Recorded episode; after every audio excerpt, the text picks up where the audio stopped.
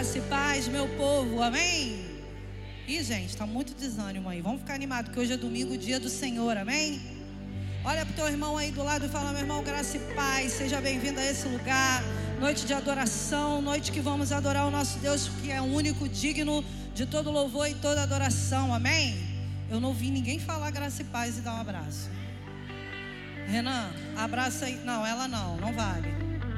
Abraça o irmão aí da frente, aí, irmão, graça e paz, eu te amo em Cristo Jesus. Quero ver todos se abraçando aí, declarando o amor de Deus sobre as nossas vidas, porque somos um povo de Deus. E hoje é o domingo do Senhor, amém? Domingo de adorar o Senhor. Levanta suas mãos assim, ó, para Jesus e fala: Senhor, muito obrigado por essa oportunidade de poder estar na tua casa nesse domingo e poder te adorar na beleza da tua santidade, porque tu és santo, amém? Aleluia, vamos adorar o nosso Deus. Nas palmas,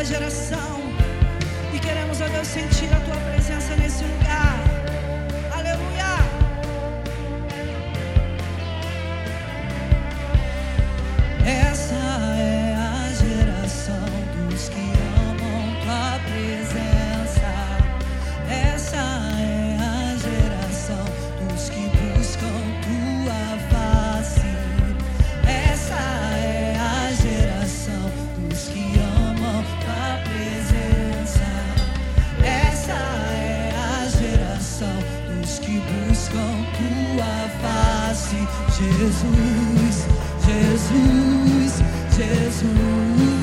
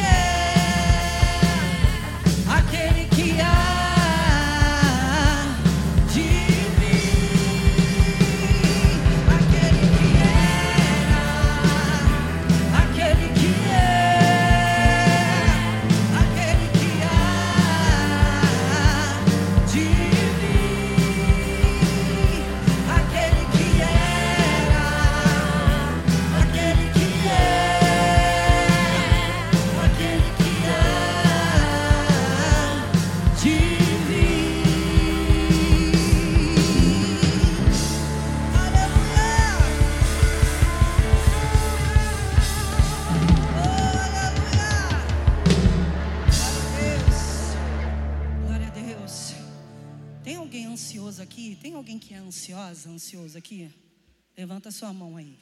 Ih, é bravo, né? Eu tenho isso aí. Mas está repreendido em nome de Jesus. Porque é a última palavra do nosso Deus, amém? Às vezes a gente fica ansioso por alguma coisa acontecendo na nossa vida. E a, a gente não dorme, fica ansioso, vai para lá, vira para cá. Mas eu quero te dizer que a última palavra é dele. Tudo que você fizer, tudo que você for fazer, é só entregar na mão dele. Mas muitas das vezes para a gente é difícil isso. Mas se nós somos filhos dele, nós somos filhos do Rei, do Deus vivo, aquele que pode todas as coisas. E por isso nós entregamos as nossas ansiedades, os nossos sentimentos, aquilo que você, a tua luta do dia a dia só entregar na mão dele, porque a última palavra é do nosso Senhor Jesus. Amém? Aleluia.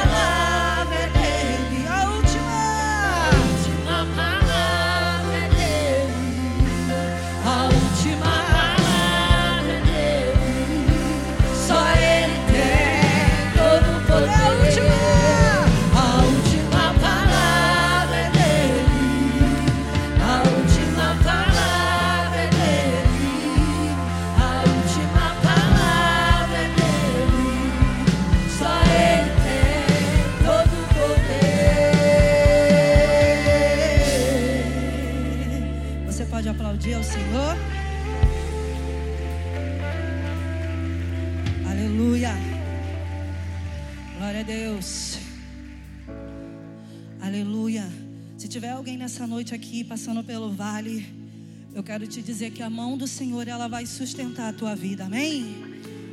Ele vai tirar de você toda a agonia, tudo aquilo que impede a glória do Senhor de agir sobre a tua vida, amém?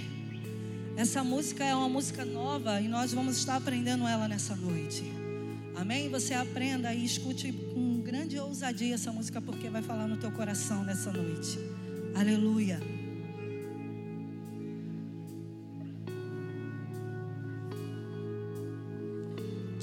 Jesus.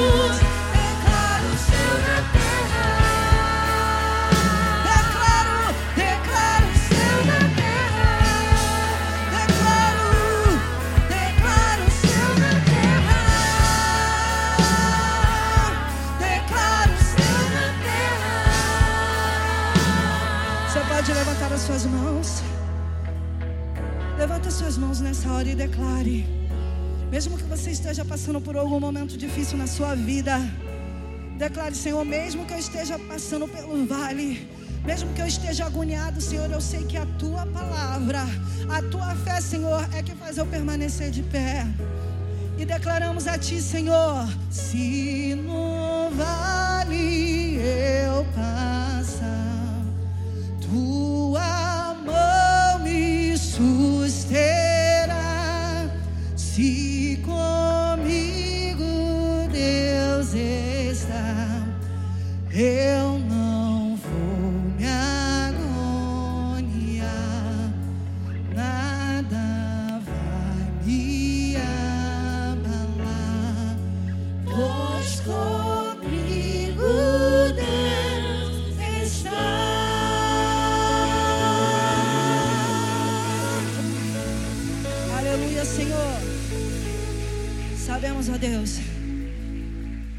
conosco, Senhor, tu, tu estás, Senhor.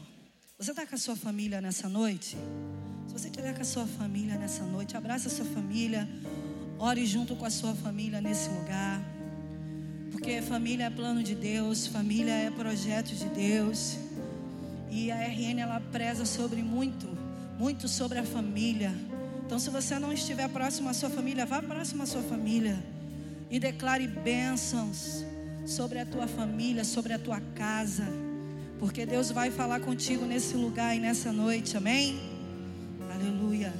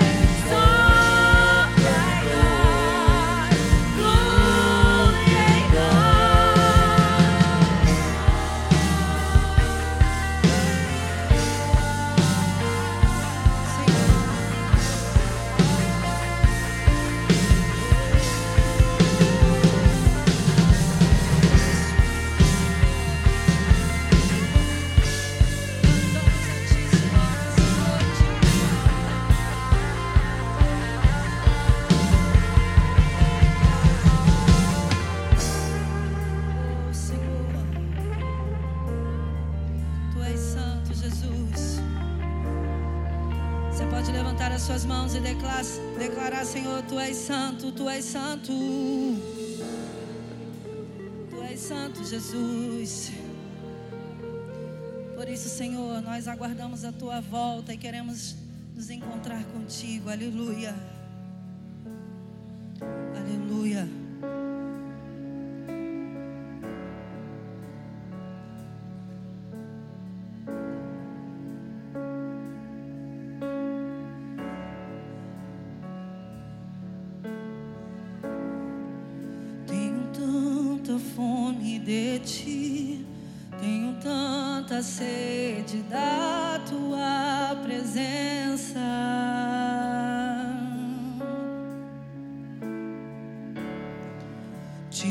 desejo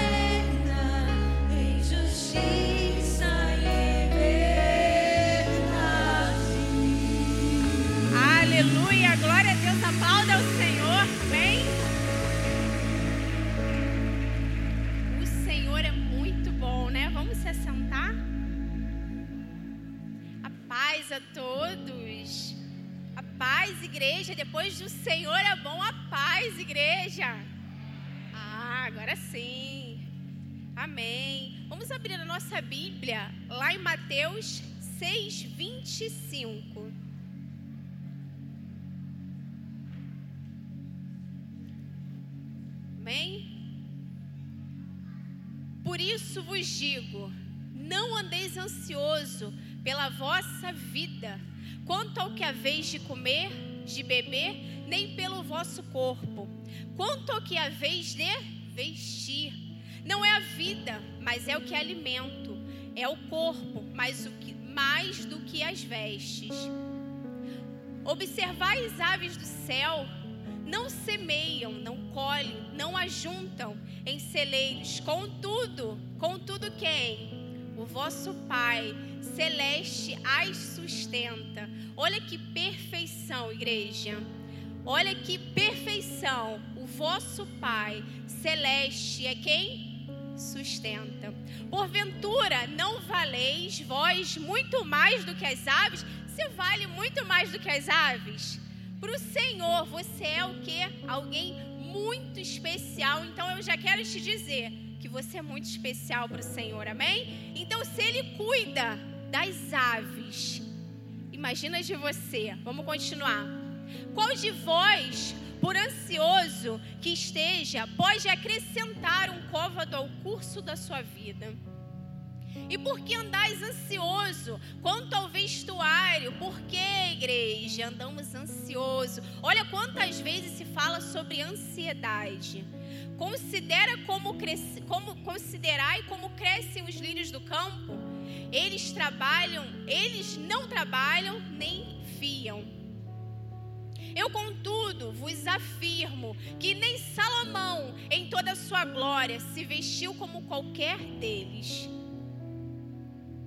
Ora, se Deus veste assim as ervas do campo, que hoje existe e amanhã lançadas ao forno, quanto mais a quem? A vós outros homens de pequena fé. Pode continuar. Portanto, não vos inquieteis dizendo que comemos, que beberemos ou com que nos vestiremos. Irmãos, a nossa ansiedade, pode deixar o versículo aí que a gente vai continuar. A nossa ansiedade faz a gente pensar isso 24 horas. Eu estou mentindo? Não. Estou mentindo? A gente passa o tempo todo pensando: o que, que eu vou comer, o que, que eu vou beber, o que, que eu vou vestir, como é que eu vou pagar o meu cartão, meu Deus, como é que eu vou dar conta da conta de luz, como é que vai ser no final do mês. Vamos continuar. Porque os gentios é quem procura todas essas coisas, pois o vosso Pai Celeste sabe o que? Que necessitam todas elas. Pode continuar? Buscai, pois, em primeiro lugar o seu reino, a sua justiça, e todas as coisas vos serão acrescentadas. Irmãos, esse versículo é perfeito. É um ensinamento para que a gente saia de hoje só no comecinho da palavra de oferta, porque eu creio que a palavra vai ser tremenda, como o pastor já fez lá o vídeo e falou mas já saia daqui com o coração queimando, entendendo que o Senhor ele cuida das aves, que não, não são nem eles que vão lá e semeiam, você imagina de mim e de você o cuidado que o Senhor tem conosco. Mas sabe o que nos impede muitas das vezes? De cumprir a palavra, de ser fiéis, a nossa ansiedade porque o próprio versículo, o próprio pai já sabiam que já sabia que nós seríamos pessoas ansiosas, que nós iríamos pensar todos os dias, meu Deus, o que que eu vou vestir, Senhor? Ai, tá chegando Natal, Senhor, como é que vai ser? As contas estão chegando, veio o IPTU, o IPVA, vem um monte de coisa, a escola das crianças. E agora, Senhor, como vai ser as coisas? E a gente só pensa, só pensa, só pensa, só pensa. Irmãos, e a gente não para para pensar que muitas das vezes isso tudo pega e nos, nos faz ficar paralisado num medo de não conseguir fazer todas as coisas, pagar todas as coisas ou alcançar todas as metas que a gente sempre estabelece para o próximo ano ou até para os próximos meses. Mas sabe qual é o nosso problema? É deixar o medo nos direcionar. É deixar a ansiedade de todos os dias direcionar a nossa vida financeira. E aí que está o nosso erro. Sabe por que muitas das vezes a igreja deixa de ser fiel nos seus dízimos, nas suas ofertas? Porque ela fica pensando todos os dias como eu vou pagar, como eu vou fazer, como é que vai acontecer e o que vai acontecer no final do mês. Meu Deus, como eu vou dar conta disso tudo? Se a gente parasse e entendesse que o Senhor, Ele é capaz de cuidar da nossa vida financeira, a gente não sofreria tanto. A gente não seria tão ansioso e pensaria tanto, meu Deus, o que eu vou fazer? Se eu confio no Deus que é o dono do ouro e da prata, irmãos, e eu não estou falando aqui, ah, Adriene, mas é muito fácil falar, não, não é muito fácil para mim, não. É difícil também. Porque eu tento viver isso todos os dias e tento sim ser fiel, tento sim cumprir a palavra. Irmãos, não é fácil, mas quando a gente entende que o Senhor, Ele que dá o vestimento, Ele que dá as roupas, Ele que dá o sustento, é Ele que nos dá força, a gente para de usar as nossas próprias forças e as nossas próprias vontades e direcionar a nossa vida financeira. E começa a parar de ter medo do que eu vou ter no final do mês.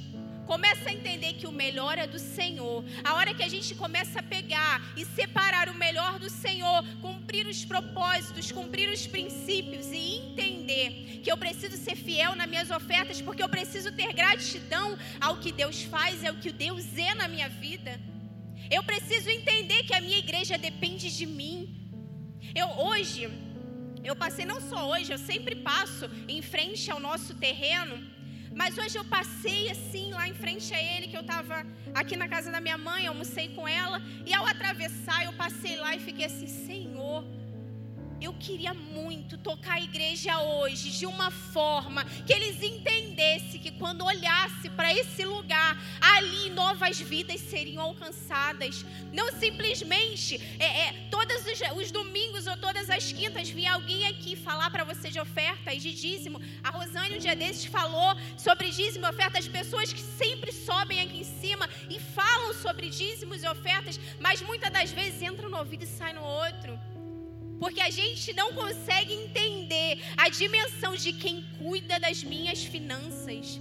Porque a gente não separa o nosso melhor e entende que a primícia não é só em janeiro. A primícia são todos os meses. O meu melhor eu não dou só para o Senhor em janeiro ou separo ele só no primeiro ano do mês. Eu separo todos os meses porque o Senhor, ele merece a minha primícia. A hora que eu entendo isso, o medo ele não me para.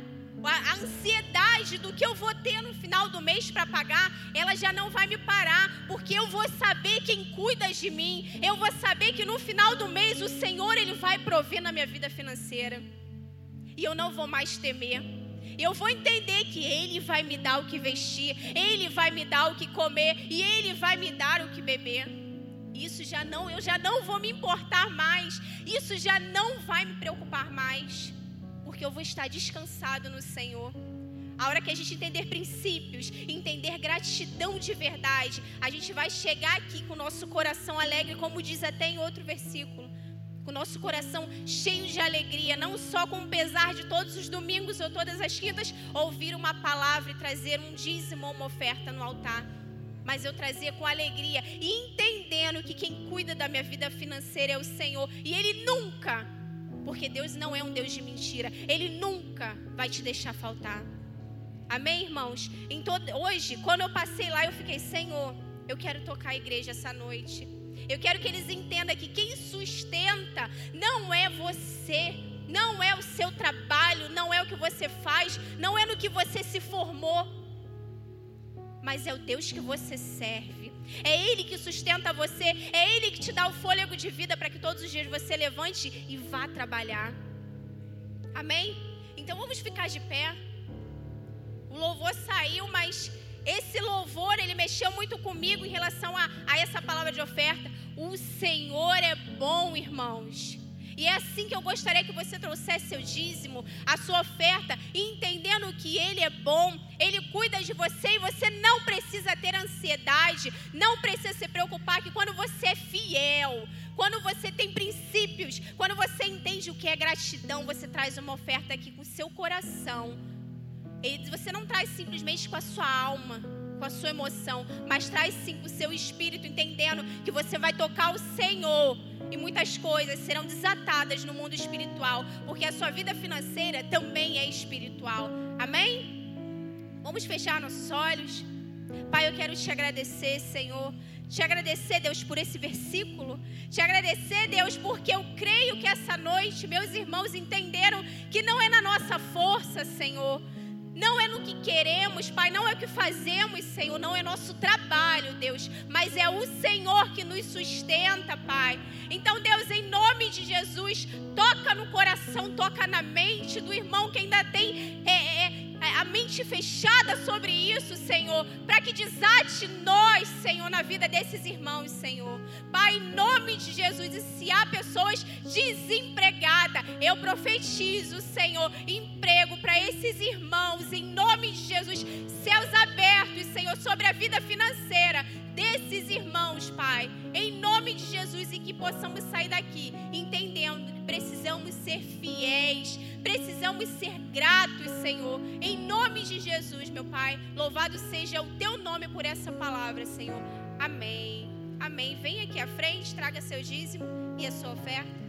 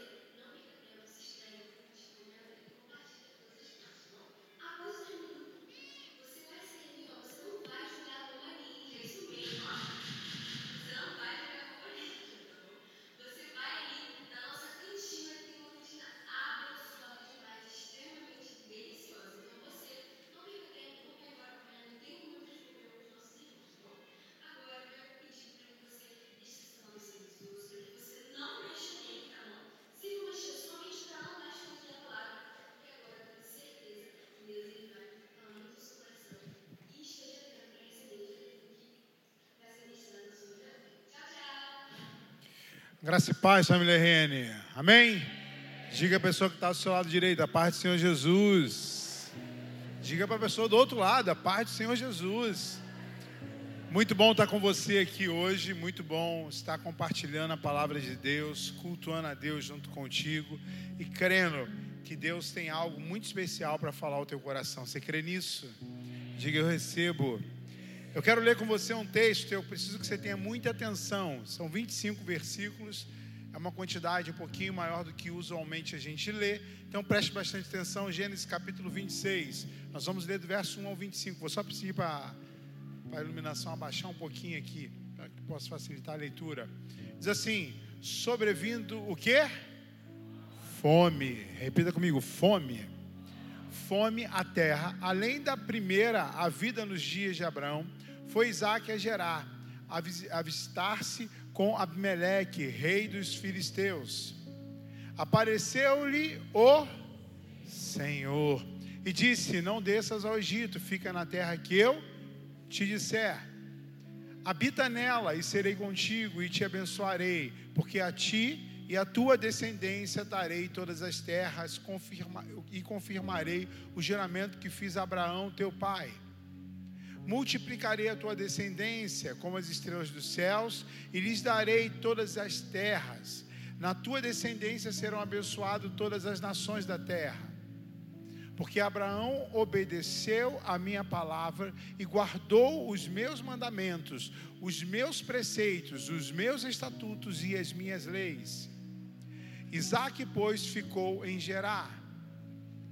Perguntou-lhe os homens daquele lugar a respeito da sua mulher e disse: É minha irmã, pois temia dizer é minha mulher, para que, dizia ele contigo, os homens do lugar não me matem por amor de Rebeca, porque era formosa de aparência. Versículo 8: Ora, tendo Isaac permanecido ali por muito tempo, Abimeleque, rei dos filisteus, olhando a janela, viu que Isaac acariciava Rebeca, a sua mulher. Então Abimeleque chamou a Isaac e disse: É evidente que ela é tua esposa. Como, pois, disseste, é minha irmã? Respondeu-lhe Isaac: Porque eu dizia para que eu não morra por causa dela. Disse Abimeleque: Que é isso que nos fizeste? Facilmente algum do povo teria abusado da tua mulher, e tu atraído sobre eh, nós grave delito, e tu a trairia sobre nós grave delito. E deu, eh, e deu esta a ordem, e deu e deu esta ordem a todo o povo: qualquer que tocar a este homem ou a sua mulher, certamente morrerá. Semeou Isaac naquela terra, e no mesmo ano recolheu cem por um, porque o Senhor o abençoava. Enriqueceu o homem, prosperou e ficou o quê? Riquíssimo. Possuía ovelhas e bois e grande número de servos, de maneira que os filisteus lhe tinham inveja. Versículo 15: E por isso lhe entulharam todos os poços que os, eh, que os servos do seu pai haviam cavado nos dias de Abraão, enchendo-os de terra. Versículo 16: Disse Abimeleque a Isaac: Aparta-te de nós, porque já és muito poderoso, já é mais poderoso do que nós. Então Isaac saiu dali e se acampou no vale de Gerar, onde habitou. E tornou-se Isaac a abrir os poços que cavavam nos dias de Abraão, seu pai, porque os filisteus haviam entulhado depois da morte de Abraão, e lhes deu os mesmos nomes, já que seu pai lhes havia posto. Cavaram os servos de Isaac no vale e acharam um poço, um, um poço de água nascente. Mas os pastores de Gerar contenderam com os pastores de Isaac, dizendo: Esta água é nossa, repita, é nossa. Por isso chamou este poço de Ezeque, porque contenderam com ele. Então cavaram outro poço, repita comigo, outro poço. E também por causa desse contenderam, por isso recebeu o nome de Sitna. Partindo dali, cavou ainda outro poço, repita comigo, outro poço. Já é o terceiro. Chamou-lhe Re- Reobote, que disse: Porque agora nos deu lugar o Senhor, prospere- prosperaremos nessa terra. Dali subiu para Berseba. Na mesma noite lhe apareceu o Senhor e disse: Eu sou o Senhor, o Deus de Abraão, teu pai. Não temas, repita comigo: não temas, porque eu sou contigo, abençoar-te-ei e multiplicarei a tua descendência, por amor de Abraão, meu servo. Versículo 25. Então levantou dali um altar, repita: um altar, uma tenda e um poço. Feche seus olhos, Senhor, em nome de Jesus. Que o Senhor esteja falando ao nosso espírito, Pai. Quebre em nós tudo aquilo que nos limita o entendimento, que nos atrapalha a absorver aquilo que tu tem para nós nessa noite, no nome de Jesus. Irmãos, uma das coisas que nós, que é, é comum que nós gostemos, é de vivermos de acordo com aquilo que planejamos. É muito comum você sair daqui e olhar, por exemplo, o Waze, né? E falar, olha, vou determinar, vou sair do ponto X e vou para o Y, e o Waze diz, olha, são 30 minutos. E você vai planejar a tua vida em cima daquilo, caso você use esse tipo de artifício. Mas muitas das vezes, a gente no meio do caminho pega um engarrafamento. Irmãos, basta um engarrafamento, basta naquele momento em que você viu o trajeto, a gente estava conversando sobre isso hoje, né? Lá, eu e Arilson sobre essa questão. Tudo muda. Tudo muda. Ontem eu precisei pegar a Avenida Brasil e tava, eu estava indo na contramão do, do, do, do, do engarrafamento. Mas ali, um pouquinho depois ali de Vila Kennedy, na altura do Aldeias, tinha apenas um caminhão parado por conta das obras. Irmãos, o engarrafamento estava indo até Realengo. Ou seja, quem saiu de um ponto e foi para chegar ao outro, talvez não contava com aquilo. Ou seja, tudo aquilo que nos faz perder tempo, tudo aquilo que faz nós olharmos e fugir daquele nosso planejamento, causa em nós muito transtorno, causa em nós muito incômodo. Tudo aquilo que foge daquilo que planejamos, e isso, irmãos, é comum acontecer. Quantos de nós já planejou o dia e o dia foi totalmente oposto do nosso planejamento? Todos nós. Em algum momento da vida somos afligidos e somos, de alguma maneira, atacados por esse tipo de situação. Então, aquilo que foge da nossa, do da nossa rotina, foge do nosso planejamento, vai causar em nós incômodo, e ponto. Aqui nessa situação é uma situação muito, muito, muito séria. Por quê? A Bíblia não fala que havia seca. A Bíblia não fala que havia um problema. A Bíblia fala que havia fome sobre a terra. Não era algo pontual, era algo global. E a gente está falando aqui de um momento onde que não havia recursos, não havia armazenamento. Não tinha muitas das vezes, os armazenamentos eram muito arcaicos, então tudo era muito mais complexo. Não tinha como você armazenar uma carne, armazenar uma comida, tudo dependia da agricultura. E a palavra fala que havia fome sobre a terra. Já viu, né? Pessoa com fome é um problema. Tua mulher com fome é um problema? Se, se é, não fala nada, porque senão você vai arranjar outro problema, né? Mas mulher normalmente quando fica com fome, irmão, acontece alguma coisa dentro delas. Você imagina, irmão, fome sobre toda a terra, sobre todas as mulheres. Não era um bom episódio, né? Não era um bom cenário. E aí, a palavra diz: olha, havia fome. O problema estava muito sério. E aí, Isaac tem uma nobre ideia: olha, vou resolver o meu problema. Vou para onde não tem fome. Onde não tem fome? O Egito. O Egito é o lugar de provisão, é o lugar mais evoluído da terra naquele momento. Egito era a oportunidade de sair de um lugar de sequidão para um lugar de prosperidade. Hoje em dia, né, está muito comum a questão da imigração, né? Eu, eu eu morei em Portugal em, dois, é, em 2008, 2006, 2006 e 2008, mas não fui imigrar, fui lá fazer missões e ficamos lá durante dois anos.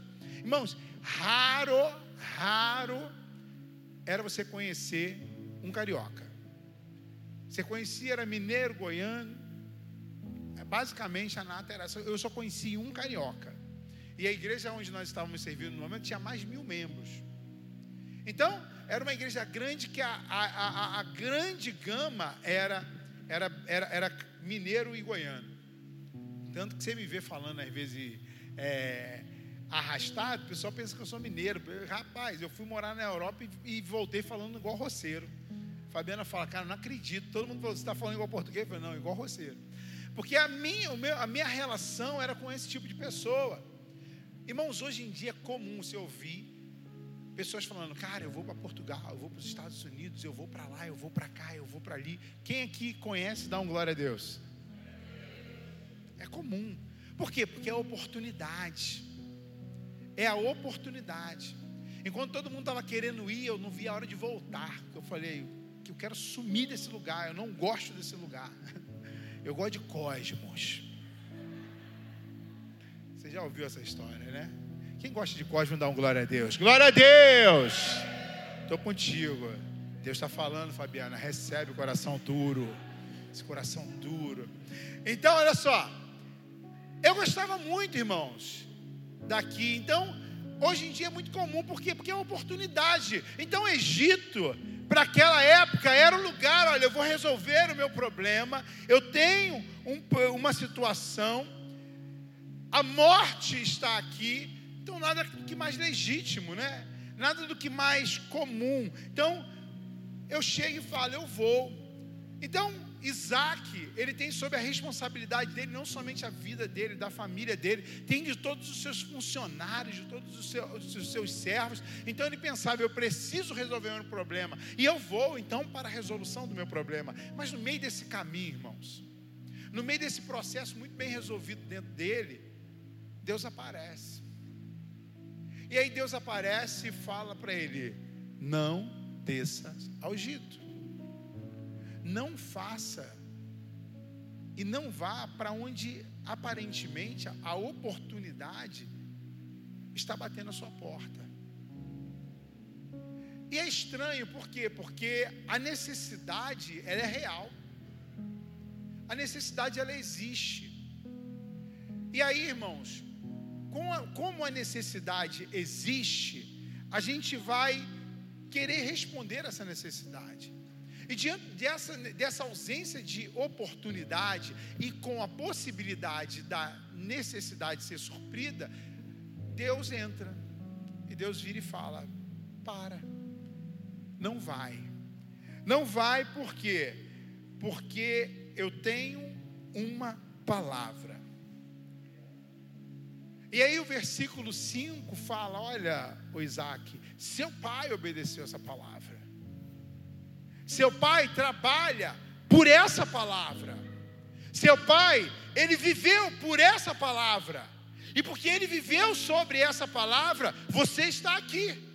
E como fruto dessa palavra, você é fruto dela. Então não interrompa o processo dessa palavra liberada. O versículo 5 vai dizer: Eu estou com você. Eu estou, teu pai esteve comigo. Ele está sobre essa palavra, então esteja você também. E aí no versículo 6 ele fala: Olha, não somente não vá para o Egito, mas permaneça aonde você tem que você está. E aí pior do que você não ir para onde você quer, é você ficar onde você não quer. Ou melhor, pior do que você não ir para onde você quer é ficar onde você não quer. Não é verdade? Você chega em casa, fala assim, cara, tem aquela, aquela, aquele sorvete, né? Tem aquele sorvete que eu tô lá guardando as sete chaves. Irmãos, eu comprei picolé na Black Friday, tu acredita? Eu falei aqui, não falei? Tô velho? Já falei, né? Tô velho, tô repetindo história. Aí eu fiz um grupo lá em casa da- do controle do picolé. É, irmão. Esther chupou mais de 20 picolés em uma semana.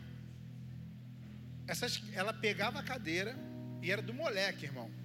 Se ela fez isso com o moleque, imagina que bom, né? Aí ela subia lá e comia. Subia e comia. E aí o picolé foi acabando. Eu falei, Fabiano, cadê o picolé? Cadê? Tá ali ocupado. Aí eu fiz o controle do picolé. Aí você tem aquele picolé, tu pensa assim, vou chegar do culto, vou comer aquele picolé. Aí você lancha pensando em quê? No picolé. Aí você chega lá, irmão. Estezinha, Estezinha passou antes. Fala, vomita o picolé. Pior, irmão, por quê? Porque foi criada expectativa naquilo. A expectativa foi gerada. E como foi gerada, a gente precisa responder. E Deus vira e fala para vira para Isaac e fala: "Olha, não. É aqui. A bênção está aqui. E aí a gente olha o cenário e fala assim, cara, não tem como, hein? Como que eu vou prosperar no Brasil? O salário é 1.200 reais, 1.300 reais. Eu vou para Portugal, pô. Aí, irmãos, aí a gente vê o quanto os nossos olhos, eles nos enganam. O quanto as necessidades nos enganam. Eu, o tempo que eu morei lá, eu expulsei demônio de pastor, irmão. Eu expulsei demônio de diácono. Eu vi pastor nas drogas. Membro de igreja nem se fala. Desvia. Eu vi membro de igreja, menina que passou a trabalhar em prostíbulo, que era levita na casa do Senhor. Tudo por conta de uma resposta de uma necessidade. E aí a gente olha o versículo 8. O versículo 8 vai falar assim: permaneceu Isaac muito tempo em Gerar. E aí, pior do que você permanecer onde você não quer, é você permanecer muito tempo. O tempo passa e nada muda. Você já vivenciou situação assim que tu para e fala, cara, Deus falou para mim ficar aqui, cara, parado nesse lugar, mas nada muda. Porque quando Deus libera uma palavra para a gente, a gente tem uma ideia, né? Na nossa cabeça, a gente acha que o mesmo tempo de Deus é o nosso tempo. Só que existem duas mensurações, nem sei se existe a palavra mensurações, mas existem duas maneiras de mensurar o tempo, que é o Cronos e o Kairos. Aí quando você fala assim, Deus fala para você assim, cara, vai acontecer isso amanhã.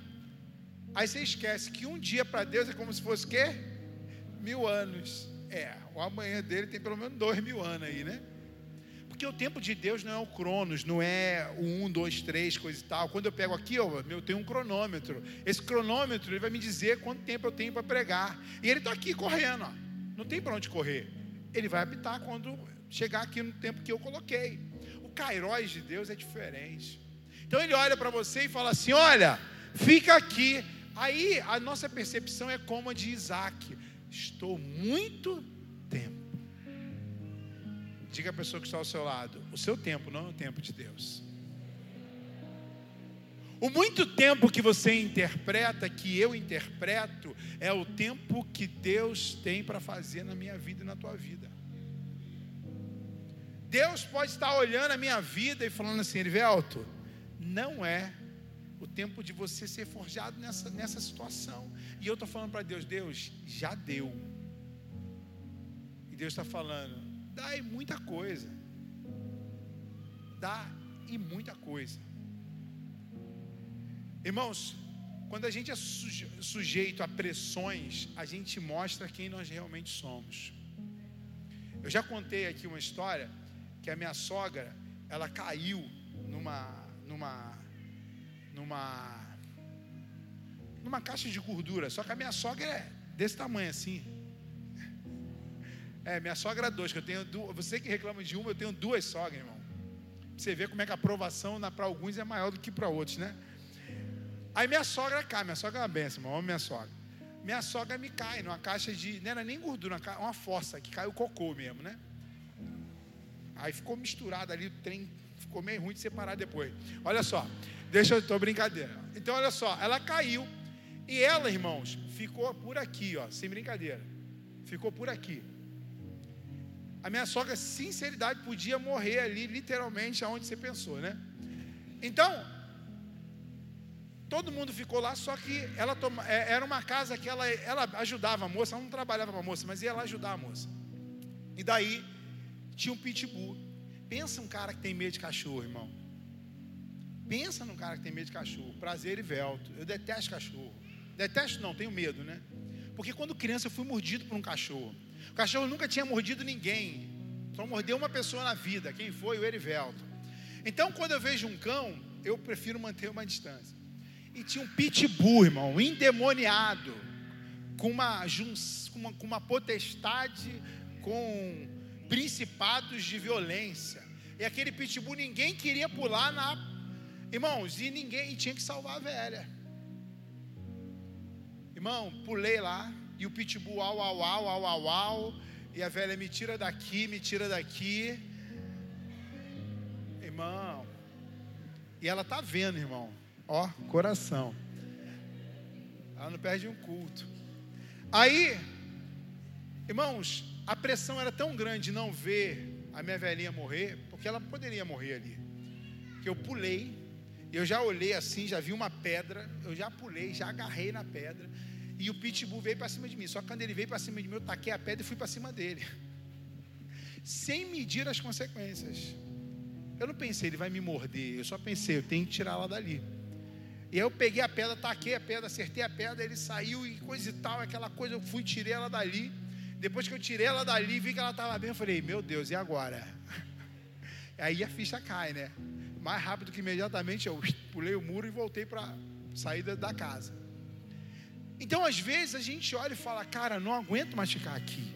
Eu não aguento mais, Deus, essa condição de humilhação, eu não aguento mais essa condição de pressão, eu não aguento mais essa dor, eu não aguento mais essa enfermidade. Já é muito tempo.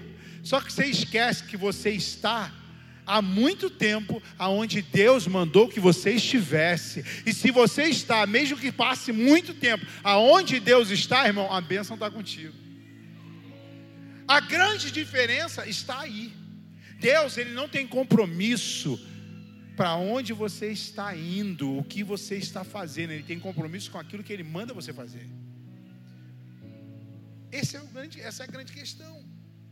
Às vezes as pessoas falam assim, pastor, Deus me deu uma palavra e não aconteceu.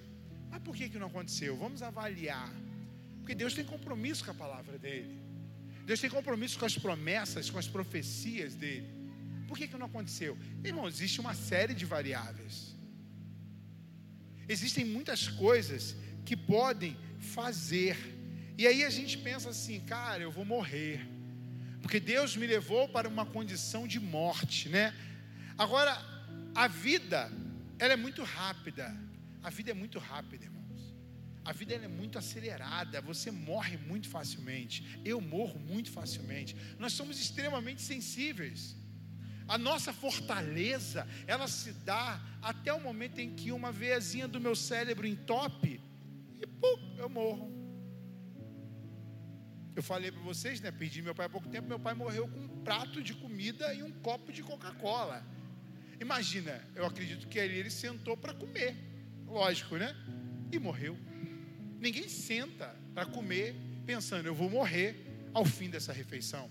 E cheguei lá e encontrei meu pai falecido. Nós somos muito frágeis. Só que ali de repente, Isaac fica com medo da própria vida. Deixa eu te falar, se você não tem se você não tem um bom motivo para viver, a vida perde todo sentido para você. Qual o motivo que te mantém vivo? Qual o motivo que faz você olhar e pensar assim, cara, a minha vida gira em torno disso? Eu vivo por quê? Se você não tem um objetivo, irmão, acabou. Se você não tem um motivo pelo qual você vive, acabou. Agora, se você tem medo de perder a vida por esse motivo, acabou também.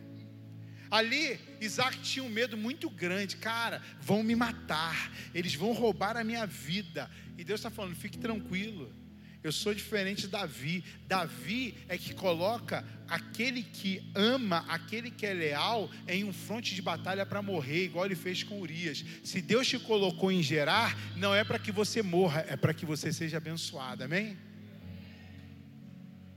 Nós, homens, sim, pegamos aqueles que são leais a nós e por interesse próprio colocamos no fronte de batalha. Deus não.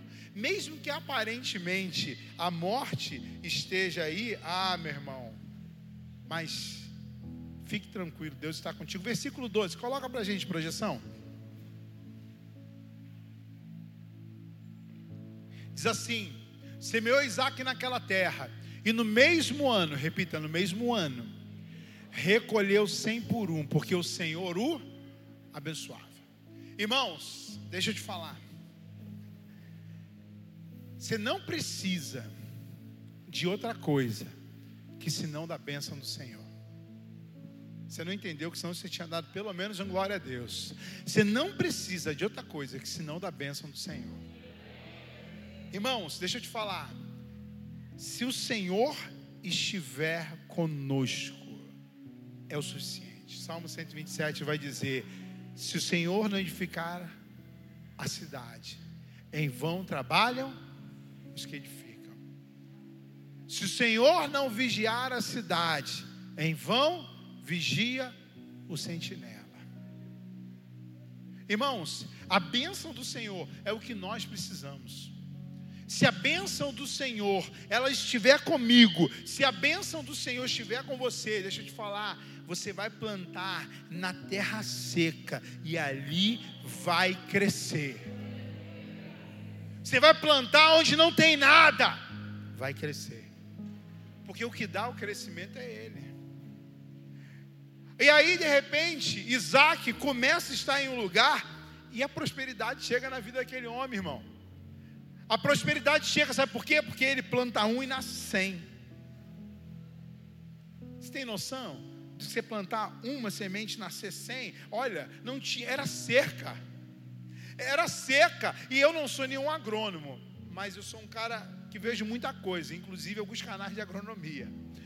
E aí eu sigo um cara que ele fala sobre, sobre, sobre como você otimizar o teu espaço, fazer de pequenos espaços hortas e vender e ganhar dinheiro. Irmãos, o processo não é simples. A adubação é um negócio extremamente complexo. Eu nem imaginava que tinha tanto tipo de adubo, tanta coisa para você fazer para plantar alguma coisa. Só que aqui, lembra, era seca, tinha fome, não tinha nada. E de repente, no meio de, uma, de, uma, de um cenário tão catastrófico como esse, um cenário de tanta escassez, esse homem começa a plantar uma coisa e nasce cem. Como é que pode um negócio desse? Como que pode, num cenário totalmente desfavorável, um homem plantar uma coisa e nascer sem? Sabe por quê? Deixa eu te falar. Porque o que dá o crescimento é a benção. É a benção. É a mão de Deus. Não é a minha capacidade humana, irmão. É Deus. É Deus que vai fazer aquela conexão que você precisa. É Deus que vai abrir aquela porta de emprego que você precisa. É Deus que vai levar o teu nome até a boca do teu chefe. Sabe por quê? Porque tem muito crente que tem preconceito com a prosperidade. Né? Coloca o versículo 14, por favor. Possuía ovelhas e bois e grande número de servos, de maneira que os filisteus tinham inveja. Não, 13, perdão. O 13 diz assim: enriqueceu o homem, prosperou e ficou o quê? Riquíssimo. Irmão, deixa eu te falar. Crente pode ser próspero. Você pode dar uma glória a Deus por isso? Você pode ser próspero, não é pecado você ser próspero, não. Existe uma corrente teológica que é a, teologia da libertação, que foi muito forte com Leonardo Boff, um teólogo católico, na década de 80, hoje já se já não é tão forte como na década de 80, que falava muito disso. Uma, uma, uma, uma, uma, escola, uma, teolo, uma, teologia muito baseada na questão do assistencialismo. E às vezes a gente pensa assim, cara, Eu não posso ser próspero. Deus não pode me levantar em prosperidade. Deus não pode me dar dinheiro. Deus não posso usar uma boa roupa. Eu não posso usar ter um bom carro. Não, eu preciso ter. Irmão, deixa eu te falar. Eu tenho trabalhado esse ano a mudança da sua mentalidade. E você precisa mudar a sua mentalidade. Porque para onde Deus quer levar você, você precisa realmente ser próspero. E Deus quer te levantar em prosperidade, porque dinheiro não pode tomar conta do teu coração. O que tem que tomar conta do teu coração, sabe o que, que é? O Senhor. Para você poder abençoar pessoas, para você poder pagar um bom colégio para o teu filho, para você poder ter bons recursos, para você poder abençoar a obra missionária, que depende de pessoas que estão lá na África. Nós temos mais de 100 RNs na, lá na Índia, e que precisam de pastores que precisam de bicicleta. E você compra bicicleta como? Com dinheiro. E se você é próximo, você pode falar assim, pastor, quero ofertar 100 bicicletas para a RN lá da Índia. Agora você não tem como se você não for próspero. Agora a gente às vezes associa o seguinte: não, prosperidade não, prosperidade não é de Deus. Não, irmãos, prosperidade é de Deus sim. A grande questão é como você lida com a prosperidade, porque o cara que é infiel no dízimo, na oferta dele, ele vai ser infiel quando ele ganhar um salário mínimo. Quando ele ganhar 500 reais, ele vai ser infiel. Agora, se o cara é fiel, ele pode ganhar 30, 40, 50 mil reais e ele vai ser fiel. Porque não é a quantidade, é o coração. E Deus começa a abençoar a vida de Isaac. Deus começa a prosperar, ele não fica rico, a palavra fala que ele fica riquíssimo. Eu tenho orado para que Deus prospere a tua vida, para que você seja fiel nos seus dízimos, nas suas ofertas, porque nós precisamos de 3 milhões para construir a nossa igreja. E Deus vai dar, amém? Você crê nisso? Eu creio nisso, irmãos. Eu creio nisso. Eu creio nisso. Essa semana eu estava numa reunião com, com um diretor de, de, de, de, uma instituição financeira lá de Brasília, um pastor, coisa e tal. O cara está construindo uma igreja, irmãos, para acho que é 5 mil ou 6 mil pessoas. Você imagina uma obra dessa envergadura? Cosmos vai ter a maior igreja aqui. Agora isso precisa de recursos. Isso precisa de recursos. Então Isaac, e quando eu falava com aquele homem, eu falava, cara, como é que pode um trem desse? E os caras falam de milhão, como igual a gente conta moeda no bolso. Agora Deus vai levantar, Deus vai te fazer, sabe por quê? Porque Deus tem interesse em que você abençoe a casa dele. Agora, quando você começar a prosperar, deixa eu te falar, os invejosos se levantarão. Vai ter gente que vai olhar e vai falar assim: ih, tá de carro novo, ih, tá de roupa nova, ih, isso, e aquilo. Agora as pessoas esquecem de uma coisa chamada favor de Deus. O favor de Deus é a bênção de Deus. O favor de Deus é a bênção de Deus. Deus te vê e te faz conquistar coisas. Irmãos, eu estava para comprar uma cadeira lá para casa uma cadeira. Aí nós fomos procurar cadeira. Eu não imaginava que cadeira era tão caro. Aí fui eu procurar cadeira, irmão, 200 reais, 300 reais. Aí eu falei, cara, como é que pode um bagulho desse? Aí, projeção, mando para quem? Gabriel, aquele, aquele, aquele negócio lá daquele cashback, manda, bota aí para mim rapidinho. Aí, irmãos, nós fomos procurar cadeira. E Fabiana gostou da cadeira, irmão. A preta é enjoada. A preta é nojenta. A preta gosta do trem caro. Aí gostou de uma cadeira, gostei. Aí tem, aí tem, é porque é próspera, amém? Aí tem a cadeira branca. Aí tem a cadeira preta. Aí tem a cadeira transparente. Aí a branca custa 200. A preta custa 300. A transparente custa 600. Qual que ela gostou? 600, irmão. Falei, está amarrado em nome de Jesus, todos os anjos, amarra tudo junto. Eu não vou dar 600 conto na cadeira nunca, negócio. Não tem nem, não faz sentido um negócio desse, não, irmão. Aí eu falei, Senhor, eu preciso de cadeira. Aí eu preciso de cadeira. Aí, irmão, a gente está procurando cadeira, né? Quando o Gabriel conseguir botar lá, irmão. Aí eu estou vendo. Irmão, aparece para mim uma cadeira. A cadeira custava 799 reais. Aí eu falei, é mais demônio do que a transparente. Aí, irmão, eu vou lá, vejo a cadeira. Gostou, Fabiana? Gostei. Aí você comprava a cadeira. Eles te devolviam uma porcentagem de cashback, que a cadeira de 799 ela saía por 85 reais.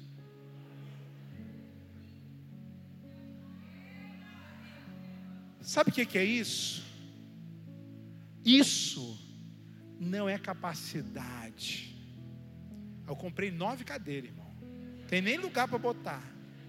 Eu já comprei pensando na casa, na outra casa. A mesa só cabe quatro cadeiras. O favelado compra nove. Toma ele cadeira. Aqui, ó, tá aqui, ó. Dá para dar um zoom aí? É porque aqui tá muito ruim, né? Você pagava nas três cadeiras dois mil e pô Gabriel me ajuda aí pô. Aí você pensa assim cara eu preciso de cadeira. É. Pastor a cadeira é muito cara. A gente esquece que existe um Deus que também é Deus das cadeiras irmão. Então quando você olha e vê olha eu paguei em três cadeiras 2.429,96 eu vou pegar de volta quanto? 2.184. Se você fizer a conta e dividir por três cadeiras, vai dar 80 e pouco, 80 e poucos reais. Tá bom. O povo enxerido vai querer ir para esse teu de cartão. E aí, o que, que acontece? Deixa eu te falar uma coisa. Isso chama-se favor de Deus. Isso chama-se bênção de Deus. Porque Deus está falando, cara, está no lugar certo, você precisa de cadeira. Deixa eu te falar, o que, que você precisa? O que, que você precisa? Qual o favor de Deus que você precisa? Deus providencia aquilo que você precisa.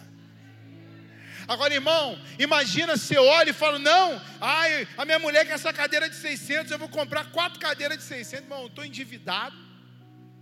Estou endividado. E o dinheiro que eu ia comprar duas cadeiras, eu comprei menos ainda com nove. Porque Deus ele tem interesse em responder a tua necessidade. E isso não é pecado, isso é favor de Deus, isso é bênção de Deus. É aí tu pensa assim, pastor, não consigo comprar nada, minha vida está difícil. Deixa eu te falar, a bênção de Deus também está no momento difícil. Nos momentos de dor, nos momentos de dificuldade, também a bênção de Deus está contigo. Paulo e Silas estavam na prisão, mas estavam o quê? Adorando. O que, que a prisão acontece com a prisão? É caída.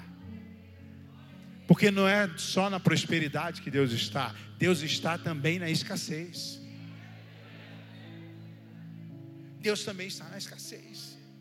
Sabe por quê? Quando eu fui morar em Portugal, irmão, Deus me ensinou uma coisa. Eu era um cara dependente da grana. Eu confiava naquilo que meu braço podia fazer. E eu me lembro quando nós chegamos lá, no primeiro dia nós chegamos em Portugal numa sexta, no sábado nós alugamos uma casa, no domingo nós mudamos e na segunda nós saímos da casa e larguei lá três meses de aluguel, de calção e mais um mês, quatro meses. Conclusão, meu dinheiro todo. Numa casa, um lixo horrível. Fabiana chorou, eu não quero ficar aqui. Eu falei, Deus, eu não tenho casa, eu não tenho dinheiro, eu não tenho nem para onde ir. Irmão, o cara separou da mulher, a casa linda, alugou para mim mais barato do que o outro, com todos os utensílios. Sabe por quê? Na escassez eu não tinha para onde ir. Deus está falando, não se preocupa não. Na escassez eu sou contigo. Na falta eu sou contigo, não é só na prosperidade. Não é só o Deus das cadeiras, é o Deus que providencia todas as coisas. Ontem a Esther estava lá, uma hora da manhã, irmão. Ela tá, viu lá um negócio, vem ela com o filme Paixão de Cristo. Falou assim: Pai, por que, que fizeram isso com Jesus? Ele todo ensanguentado. Aí, irmão, eu, eu na minha ignorância, com meu sono, doido para dormir, eu virei e falei: Foi por causa dos nossos pecados. Ela, do meu? Aí eu mudei a história. Falei: Não, filha, é por causa da gente. Ela, por causa de mim, por causa da minha mãe. O que, que minha mãe fez? Minha mãe está dormindo. Falei: Cara, uma hora da manhã, não dá para explicar isso para você, não, poço. Seria muito mais fácil dar uma explicação teológica, mas uma explicação infantil, eu sou desprovido dessa capacidade. E aí eu falei para ela, filha, ela falou, pai, o que, que eu fiz para fazer isso com Jesus? Eu falei, não fez nada, mas o senhor disse que eu fiz. Eu falei, cara, é verdade. Eu falei, amanhã eu te explico. Hoje ela acordou e falou, pai, e aquele negócio de Jesus? Eu falei, tia Evelyn te explica. Explicou, Evelyn? Tentou, né? Então, a gente quando olha Jesus naquela cruz, a gente pensa assim, cara, cadê a bênção de Deus, o favor de Deus? O favor de Deus estava com Jesus, ele estava na cruz, ensanguentado. Mas a mão e a bênção de Deus estavam sobre ele. E aí, como eu te disse, quando você começa a, a, a, prosperar, quando você começa a ser abençoado, cara, você vai chamar a atenção do diabo. Os filisteus olharam para a vida de Isaac e falaram assim: Cara, esse cara está prosperando, você é mais poderoso do que nós. Você está na nossa terra e você está prosperando, você é mais poderoso do que nós. E aí, irmãos, começa um processo. Começa um processo por quê? Porque começam os entulhamentos de poços. A gente está falando aqui de um, de, o ser humano, é lógico ele consegue sobreviver um período sem comida, mas sem água é quase impossível. E os poços eram as, é, é, o, o reservatório da época.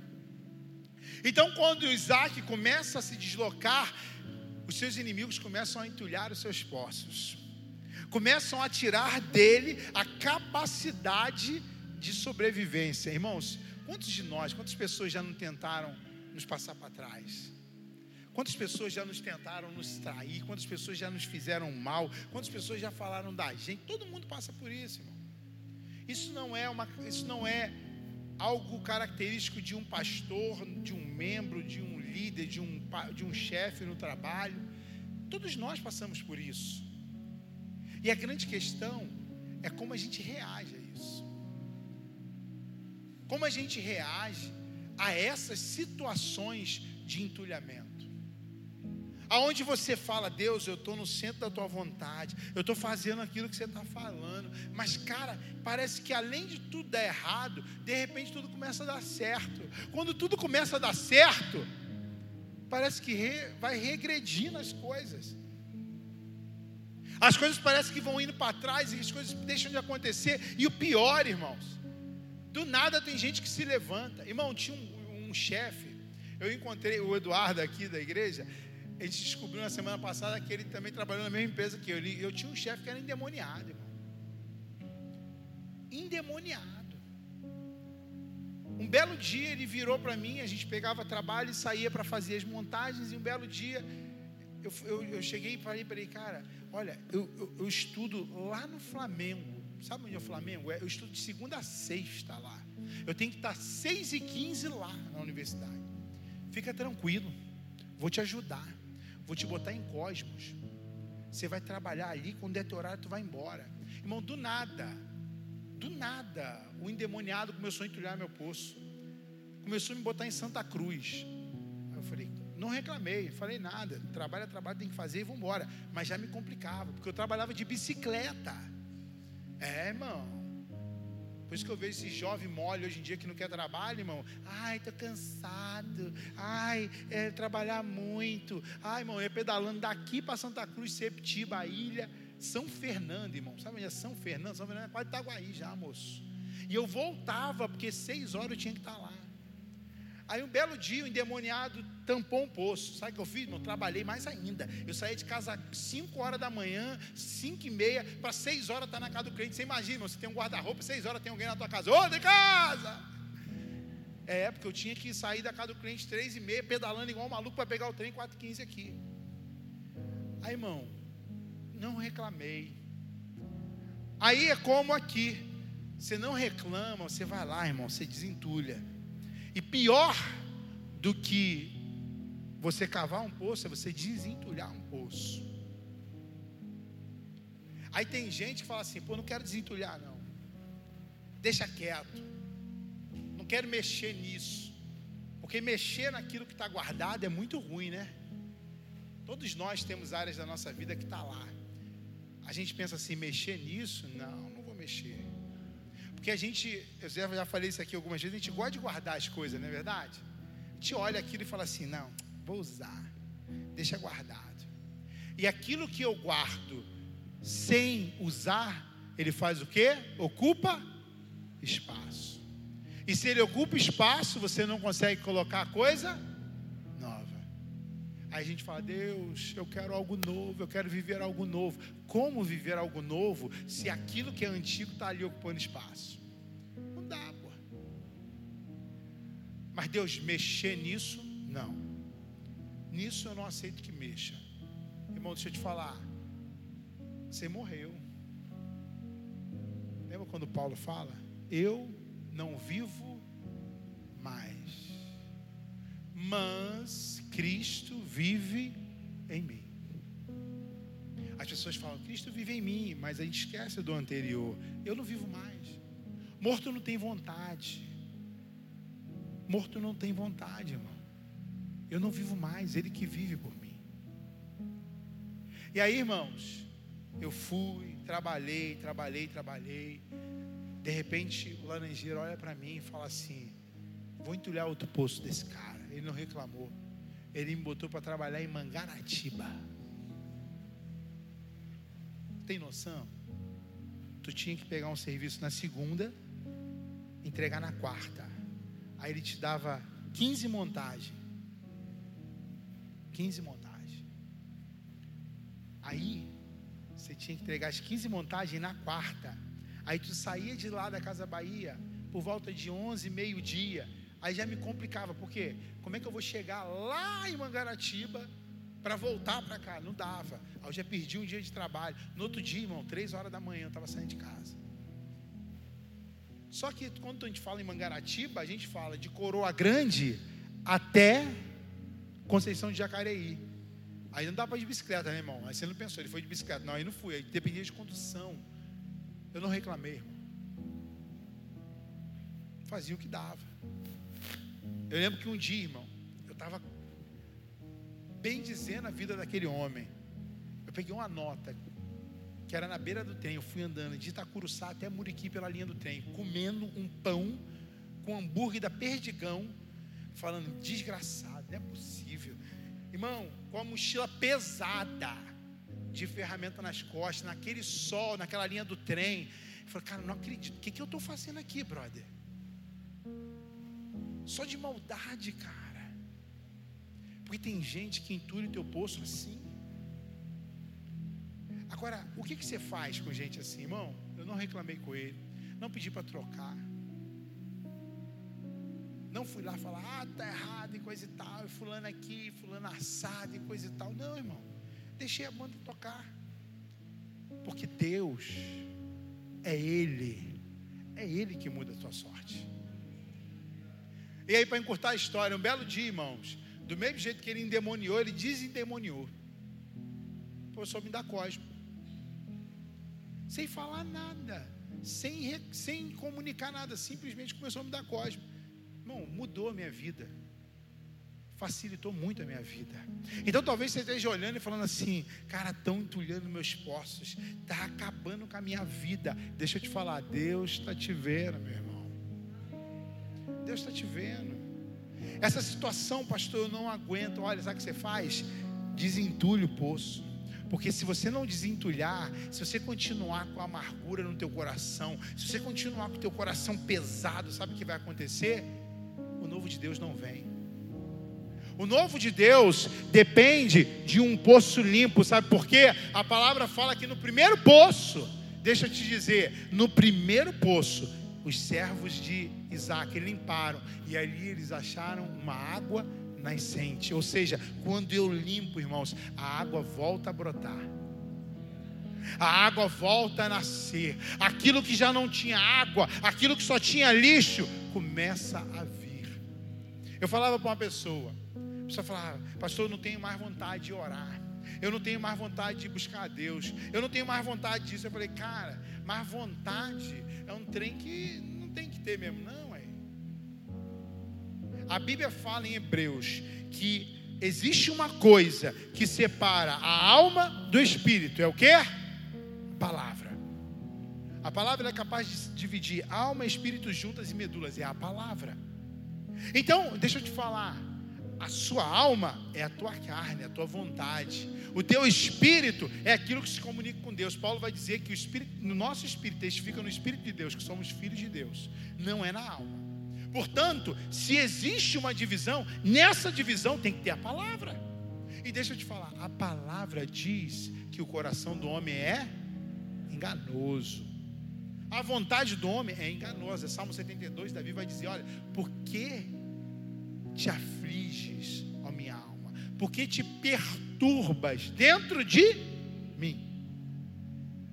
É, a alma me perturba. A alma vai dizer: não leia. A alma vai dizer: não busque. A alma vai dizer: não ore. Tu acha, irmão, que a tua alma vai dizer para você, a tua carne vai dizer para você: vá, faça um propósito com Deus, jejue uma semana, faça um propósito com Deus, olha, dizime. Não, a tua alma vai dizer tudo ao contrário, irmão. Olha a conta que você tem para pagar.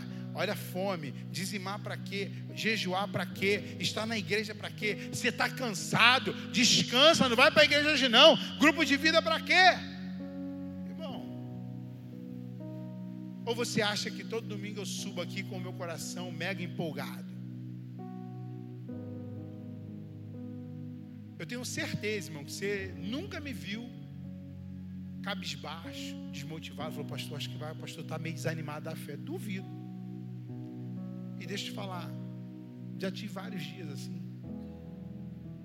Só que eu digo para minha alma, não é você que me conduz. Eu digo para minha carne, não é você que manda em mim. Eu mando em você. Um dia aconselhando um cara, um, numa situação de casamento, o cara falou, pastor, não é culpa minha. Meu coração, olhei para ela, pastor, para amante. E pastor foi mais forte que eu, meu coração bateu forte. E quando eu vi, pastor, já tinha acontecido. Eu falei, é um safado. Você já pensou, brother? Se eu andasse, olhasse uma mulher gostosa na rua e falasse, uau, linda, maravilhosa. Meu coração se apaixonou por ela. Agora eu largo a minha família, toda largo a minha igreja, largo meus dois filhos, porque o meu coração se apaixonou. Irmão, seu coração está condicionado a você. Então você decide amar uma pessoa em Cristo Jesus. Você decide perdoar uma pessoa em Cristo Jesus. Você decide orar. Você decide jejuar. Você decide andar em santidade. Isso é uma decisão, sabe por quê? A palavra diz, mais uma vez, a palavra divide a alma e o espírito. Não veio tentação e nem provação que não fosse humana. Tiago capítulo 1 vai falar que nós somos atraídos pelo pecado. O pecado é um processo. A caída é um processo. Então a gente não pode colocar a culpa em A, em B ou C, a culpa é minha. E aí Isaac decidiu: eu vou desentulhar os meus poços. Quantos aqui querem desentulhar os seus poços? Diga eu quero. E deixa eu te falar, Isaac desentulha, eu vou correr aqui que ainda tinha muita coisa para falar, mas o tempo já está passando. E aí ele chega em um lugar. Chega em um lugar, irmãos, chamado Reobote. Reobote é o lugar onde a bênção de Deus está. Então deixa eu te falar, meu irmão. Por mais que os teus poços estejam entulhados, eu tenho uma ótima notícia para te dar. Vai chegar o dia de Reobote na tua vida. Você precisa crer nisso, meu irmão. Nem sempre os dias estarão nublados. O dia pode começar nublado como começou hoje, né? Pelo menos aqui em Cosme, meu bairro amado. Começou nublado. De repente, o sol abriu. É, irmão, a nossa vida é assim. Às vezes ela começa nublada, começa complicada, mas de repente o sol abre. E você fala: é, aquilo que tinha e que atrapalhava a minha visão, já não atrapalha mais. Sabe por quê? Chegou o rebote na tua vida. Chegou o lugar onde a bênção de Deus está. Aonde a mão de Deus está, aonde já não existirá mais pessoas para entulharem os seus poços. Sabe por quê? Porque quando entulhavam, você fazia o processo correto, que era o desentulhamento. Que era você escolher, me fez mal, mas eu vou bem. Falou mal de mim, mas eu não vou falar nada. Existem princípios que norteiam a minha vida e eu não vou ceder por nenhum deles. Eu decidi andar certo e acabou. Acabou. Aí, irmãos, lá no versículo 25, coloca pra gente. Diz assim: Depois que ele chega em Reobote, ele faz três coisas, irmãos. Ele levanta ali um altar, ele abre, ele arma uma tenda e ele cava um poço. Repita comigo: altar, tenda e poço. Essa é a grande questão. Chegou o dia, chegou o dia de honra. Chegou o dia de Deus me honrar, chegou o dia de Deus fazer. O que, que eu faço, pastor? Muitos relaxam. Muitos esquecem desse princípio de levantar um altar. De levantar um altar para aquele e falar assim: Deus, nesse momento de abastança, nesse momento onde agora se eu produzia 100 por 1 sem água, com água eu vou produzir 200, mas eu vou produzir 300, eu vou ser muito próspero, mas no meio de toda essa prosperidade tem um altar. No meio de toda sequidão tem um altar. No meio de todo o tempo existe o altar. O grande problema, irmão, é que a gente esquece do altar. Você sabe quando o crente é mais vulnerável? Quando tu está bem. Está tudo bem na tua casa? Você está bem de saúde? Tua conta bancária ela está bem, bem abastecida? Você tem um grande problema. Quase sempre, e nessas, nesses, nessas décadas de ministério, eu tenho visto na vida das pessoas e na minha própria vida que o momento em que nós mais somos fragilizados é quando nós estamos bem. Quando nós estamos bem, chegamos no lugar, a gente relaxa. E aí não levantamos o altar. O altar representa o lugar da manifestação de Deus. O lugar onde você reconhece Deus está comigo. Irmão, apertou o crente, me apertou. A gente ora, a gente jejua, a gente entra em propósito, mas está tudo bem. É igual crente que não lê Bíblia em férias. Existem coisas que não faltam na nossa mala nas férias. Uma delas é a Bíblia. A crente não tira folga de. Você pode tirar folga da igreja, de viajar com a tua família. Isso é muito importante, inclusive. Agora, férias de Deus, crente não tira. Altar tem que estar ali. E Eclesiastes vai falar: não falte azeite, não falte fogo sobre o altar. Depois do altar, ele arma uma tenda. Tenda é lugar de proteção. Se teu altar está armado, irmão, você precisa de um lugar de proteção. Você precisa de alguma coisa que te proteja. Uma cobertura espiritual que te proteja. E ele fala e cava um poço.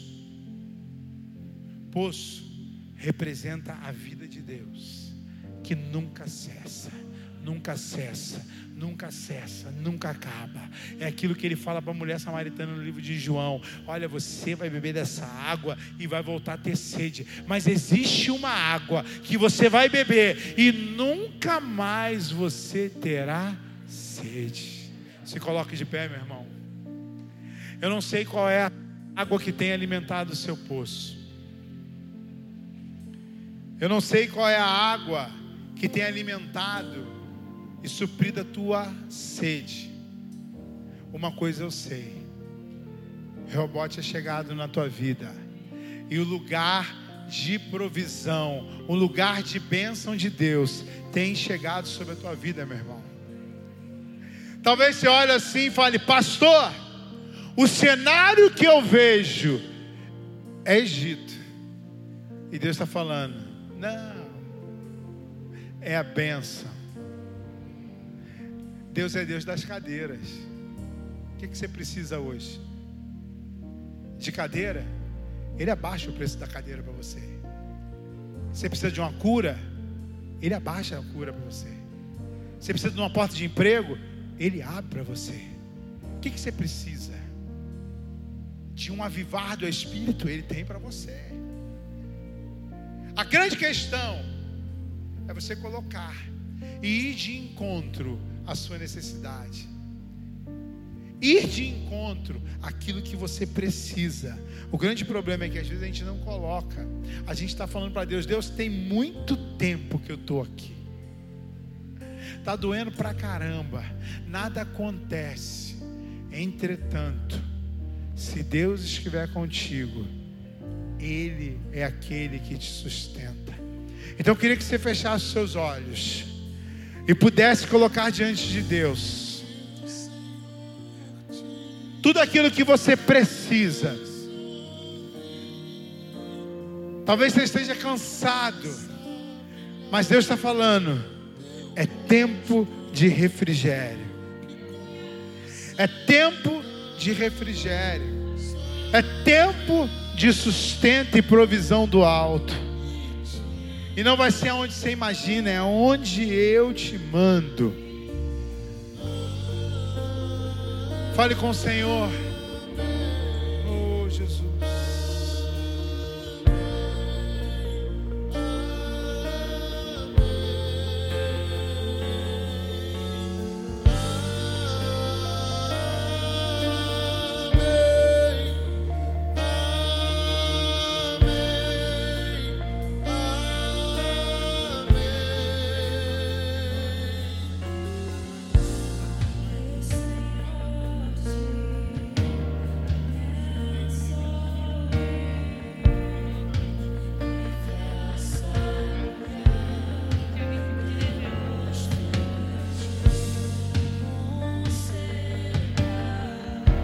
Fale com o Senhor.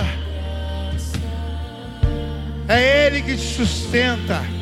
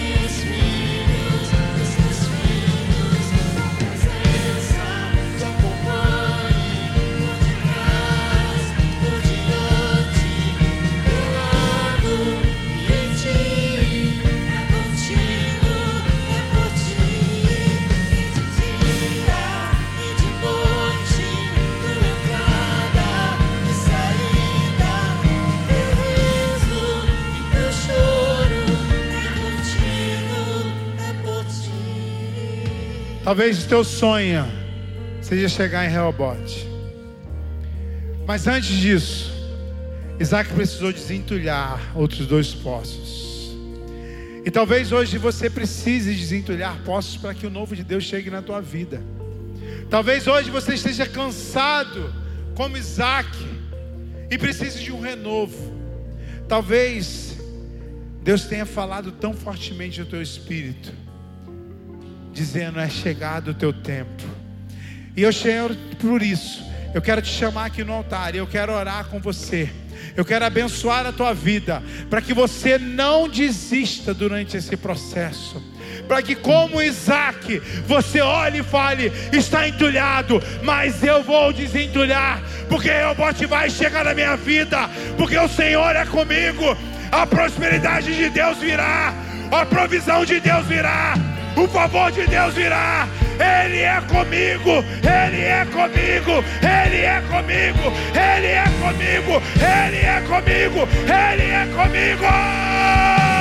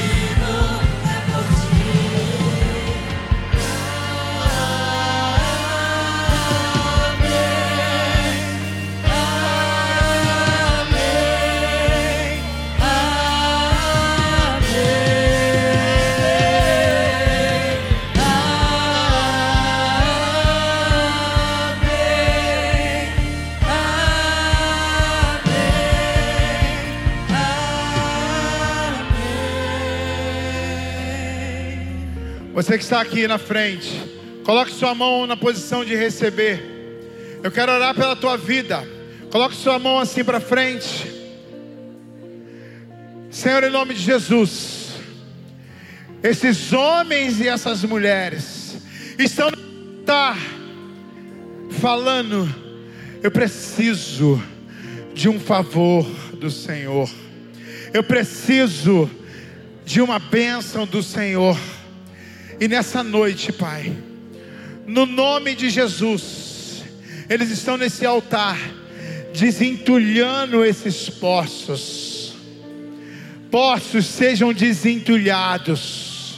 Água nova, água nova, água nova, água nova, água nascente, água nascente, comece a fluir. Áreas secas áreas secas, áreas secas. Eu dou ordem, áreas secas. Comecem agora a fluir água nascente, água nascente na necessidade particular de cada um. Orecanaralabás, água nascente, água nascente, água nascente, água nascente, água nova, água nova, água nova, vinho novo, vinho novo, oh Deus, ore canarabalaia she, ore canarabalaia sererebalas, Pai, aonde não frutificava, as áreas que estavam estéreis, ah, Pai, mesmo que as circunstâncias aponte para a infertilidade, é liberada uma palavra de multiplicação, uma palavra de nascimento, aonde não nascia nada, nascerá cem por um, aonde não nascia nada, a mão forte do Senhor, a bênção do Senhor virá. Nós declaramos cura, transformação, provisão. Oh Deus.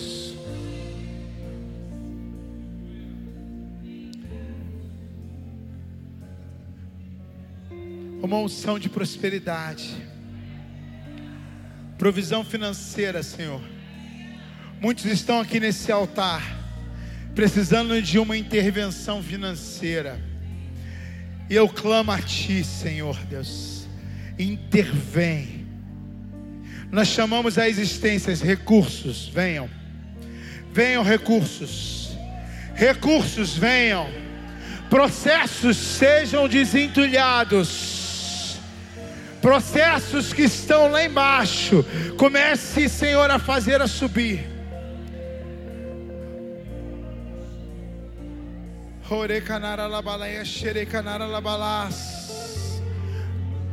Portas abertas.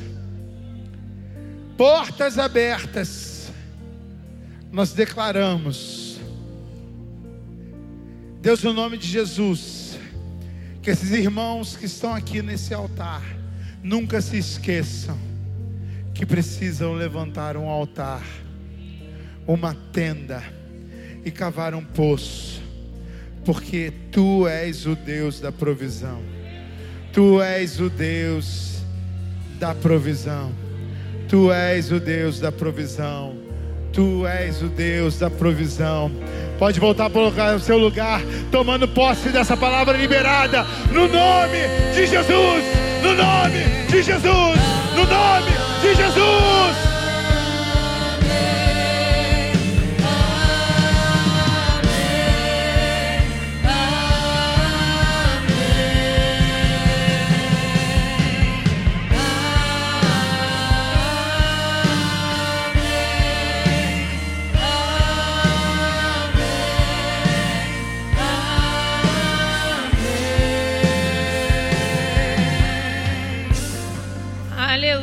Pode dar um glória a Deus. Uma salva de palmas ao Senhor, porque Ele merece. Deus de toda honra, toda glória e todo louvor. Você pode se assentar aí no seu lugar. Primeiramente, eu gostaria aqui de agradecer a quem está nos visitando, quem está nos assistindo aí pela internet também. Queria conhecer os nossos visitantes essa noite. Quem é que está nos visitando pela primeira vez pode levantar sua mão. Uma salva de palmas aí para os nossos visitantes. Sejam muito bem-vindos, seja bem-vindo, tá bom? Volte mais vezes, tá? Nós temos aqui o prazer de receber vocês, amém? Então dá um glória aí. Amém. Ó, um recado importante, gente. Essa semana nós temos nosso culto normal. Estamos aí nas nossas semanas de campanha. São sete, sete semanas de transformação para abençoar o nosso ano de 2023. Amém? quem está sendo edificado aqui com as palavras, né? Temos visto aí muitos homens de Deus aqui na nossa igreja trazendo palavras do céu. Então você não pode ficar de fora. Toda quinta-feira, às 20h30, seu lugar é aqui na RN, culto normal. Então não quebre aí a sua campanha, tá? Participe. Você que não conseguiu vir por motivos de trabalho, ainda há tempo de você receber a sua bênção. Então não fica de fora. Na sexta-feira nós temos os nossos grupos de vida normalmente e aos sábados também. Você que não sabe, quem aqui gosta do grupo de vida, gente? Dá um amém bem forte. Grupo de vida é bênção. Então você que nunca foi no grupo de vida, procura alguém do MOR lá no final, lá, lá com o crachazinho, com a blusinha preta, dá o seu nome. Você que é líder de grupo de vida, já tem muitos visitantes aqui hoje, já vai cerca eles e faz o convite que vai ser bênção também. Nós temos também aqui, gente, uma novidade muito bacana. Quem aqui gosta do musical de Natal? É muito, é padrão reino, né, gente? E esse ano é o segundo, nosso segundo musical de Natal. E tem muitas novidades, muitas surpresas. A gente vai ter, vai ter alguns spoilers, será, será ao longo até dia 25 deve ter algum spoiler e você já faz o convite para o seu familiar. A igreja fica bem cheia, vai ser algo muito abençoado, bem feito, né, para a glória de Deus. Então, no nosso dia 25, não, que dia mesmo, pastor? 25 mesmo, né? É o dia do nosso musical. E também vai ter o nosso sorteio. Tem aí a, arte do sorteio, Gabriel? Nós temos o nosso sorteio. Você que ainda não pegou, não divulgou para seus familiares. Nós vamos ter vários prêmios tops, tá, gente? Olha lá, primeiro lugar, segundo lugar, terceiro, quarto e quinto. E as vendas aí estão rolando. Para quem não sabe, esse sorteio tem o propósito, o objetivo maior é para abençoar a nossa igreja, para a gente conseguir recursos para o nosso terreno. Então, nós estamos aqui, nós oramos, mas nós temos que fazer a nossa parte também. Oração precisa de ação. Então, a gente precisa se envolver com isso. Então, você não deixa aí de vender, você que está com ticket, você que está aqui hoje e quer abençoar, procura também alguém do MOR, tá? E se prepara que o sorteio também vai ser no nosso dia lá do musical de Natal, no dia 25, tá bom? E finalzinho do culto nós temos a nossa cantina. O que, que tem na nossa cantina hoje? Escondidinho? Hã? Escondidinho, gente. Ó, não joga bomba ninja, tá? Abençoa a tua igreja, tem um tempo de comunhão, ainda vai sair com o estômago aí forrado e cheio, não vai precisar ir para a cozinha fazer janta. Então, eu queria te convidar a ficar de pé. Ó, gente, temos aqui ó, uma chave. Alguém perdeu essa chave? Chave de carro. Alguém perdeu? Procura aqui no final ou alguém. Ah, já achei aqui a dona. Já vou entregar, tá bom? Vamos ficar de pé, vamos celebrar o Senhor por mais esse culto, entregando a Deus aí. Já te abençoa aí, que tenha uma semana abençoada e vamos nos despedir se alegrando na presença do Senhor.